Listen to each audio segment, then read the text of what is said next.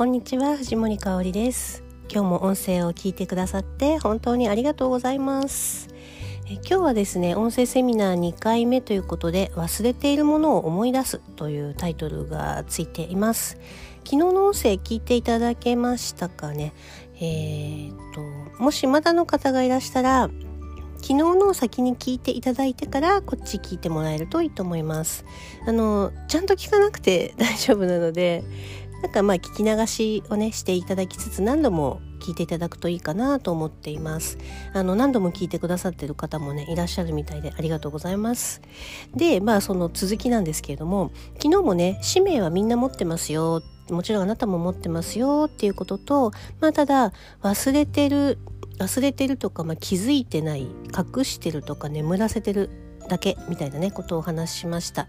でただこの使命があなたのビジネスをうまくやっていく上でとっても重要なんですよね。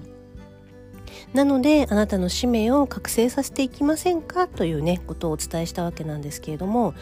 忘れてるってどういうこと？みたいな。あとまあ私も本当に持ってるの？っていうね、まあ、そのあたりをちょっと今日はお届けしたいと思います。まずあなたにも使命はあります。この世に生まれてきた時にあなたはその使命と共にありました。よくね決めてくるって言いますよねいろいろ。まあそうなんだろうなと思います。間違っても全然いいんだけど、まあ、そうだと思っている人の方が多いかなと思うし、まあ、私もねそうじゃないかなとは思っています。えーと、少し先生術の話をさせてください。まあ、私自身は西洋先生術をうんもう15年10年15年くらいやっているんですけれども、まあ、その西洋先生術の中では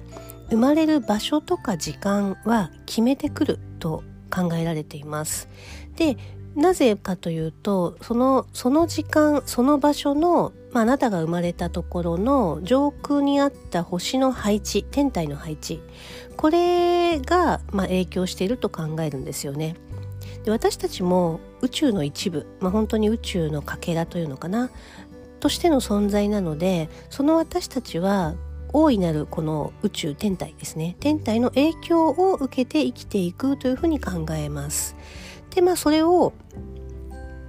こう統計学的にね読み解いていくのが、まあ、先生術ではありあるんですけれどもまあじゃあその根性をねどんな風に生きていくの？私はこんなことをしますみたいなその設計図を持ってくると考えられるんですよね。あのよくブループリントって言ったりもしますけれどももはやもはやじゃないやあのもうすでに設計図を持ってこの世にやってくる、まあ、その魂が肉体を持つというふうに考えます。なのであなたの本質、まあ、本質っていうのかなその根性での使命とかこんな風に生きますっていうことっていうのは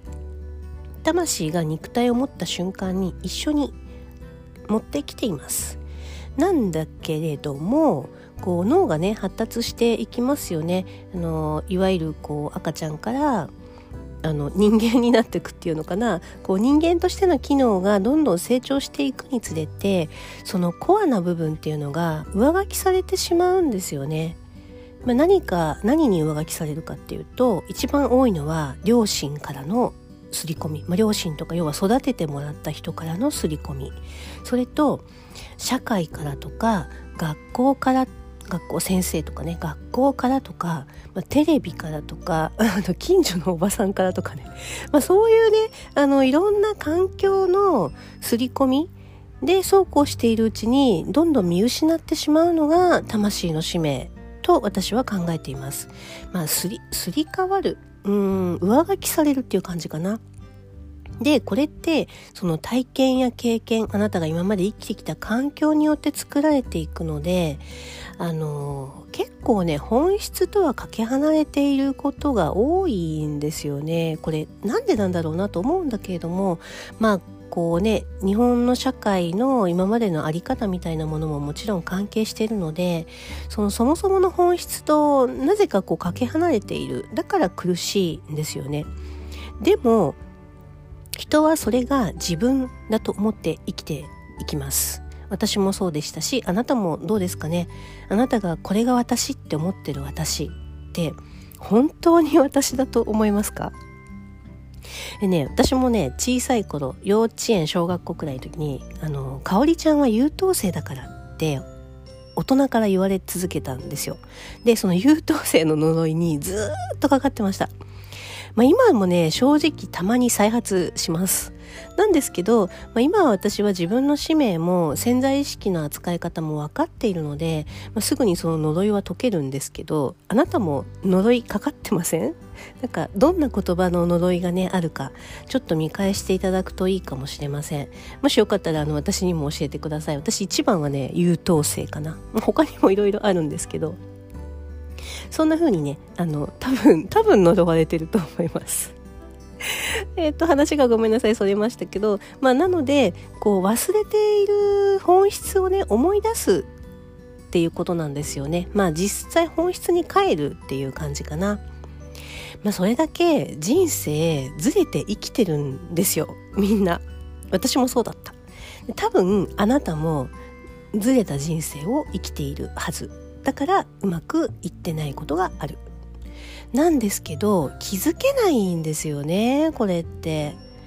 でただねあの実際今までやってきたことの中にあなたもね使命を使っているはずなんです。使命のもとに生きてきていることもたくさんあるはずなんだけれどもそれって無意識なんですよ。もともと持ってる本質とかだから本人無意識だからね気づかないんですよね。なんですけど、まあ、これをねちゃんと紐解いていけば必ず本質に帰ることができます。で、えー、まあそれでその人生のねズレに気づくために、まあ、忘れているものを思い出すあなたの本質に帰るための今回ワークショップを開催しようと思います。あの、ズームを使ったオンラインのワークショップなんですけれども、その中で実際にワークをね、していただきます。まあね、なぜワークショップなのかというところなんですが、あの、昨日もお伝えした通り、こう、セミナー形式でね、聞いて、見て、頭で、ああ、なるほどね、っていう理解って、腑に落ちないんですよ。体感として体に落ちません。これね、あなたの中から出てこないと、やっぱりダメなんですよね。あの、きっとあなたも今まで、たくさんいろんなこと学んでるはずです。私もそうでした。学んでるんだけど、頭ではこうああなるほどって理解してるんだけどでも結果的にそれが現実に結びついてないですよね。でそれってなぜかっていうと体感できてないからなんですよ。なのでその頭ではなくてまあ体体っていうのかな心も含めたこう感覚的なもの五感とかも含めたそのそこで腑に落ちたっていう体験が必要なんですよね。こうねなんだろうあーみたいな感じとかなるほどねみたいな感じ。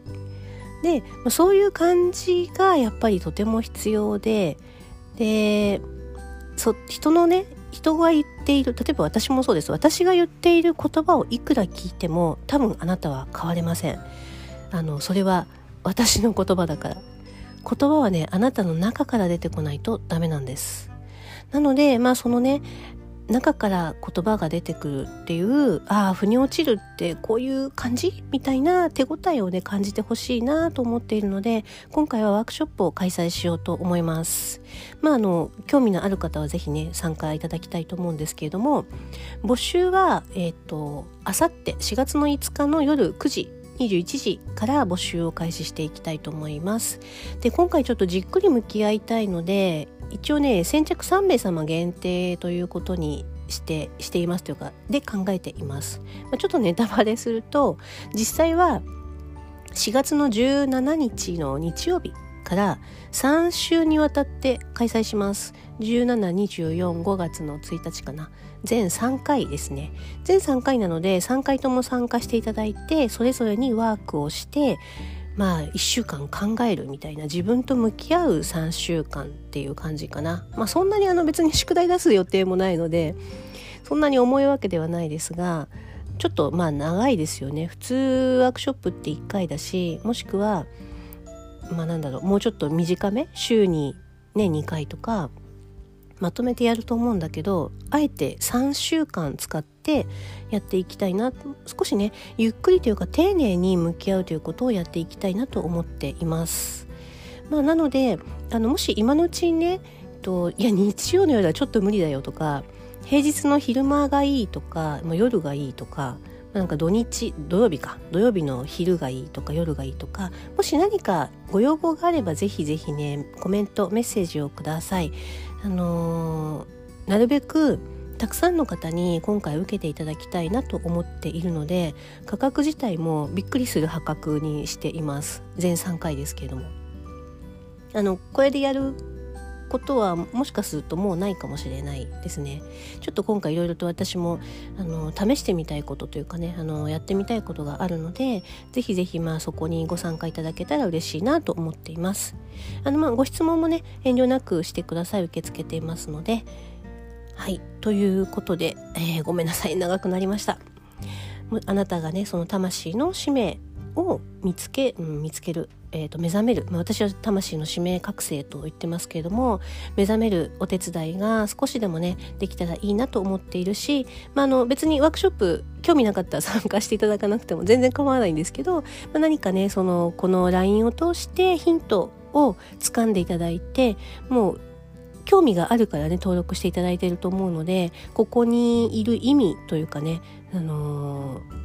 ここにいてよかったなということを持ち帰っていただけるようなことをこれからもしていきたいなと思っていますので引き続きよろしくお願いします。あ 本当長くなってごめんなさい。今日も最後まで聞いてくださってありがとうございました。心からの愛と感謝と美しき響きを込めて藤森かおりでした。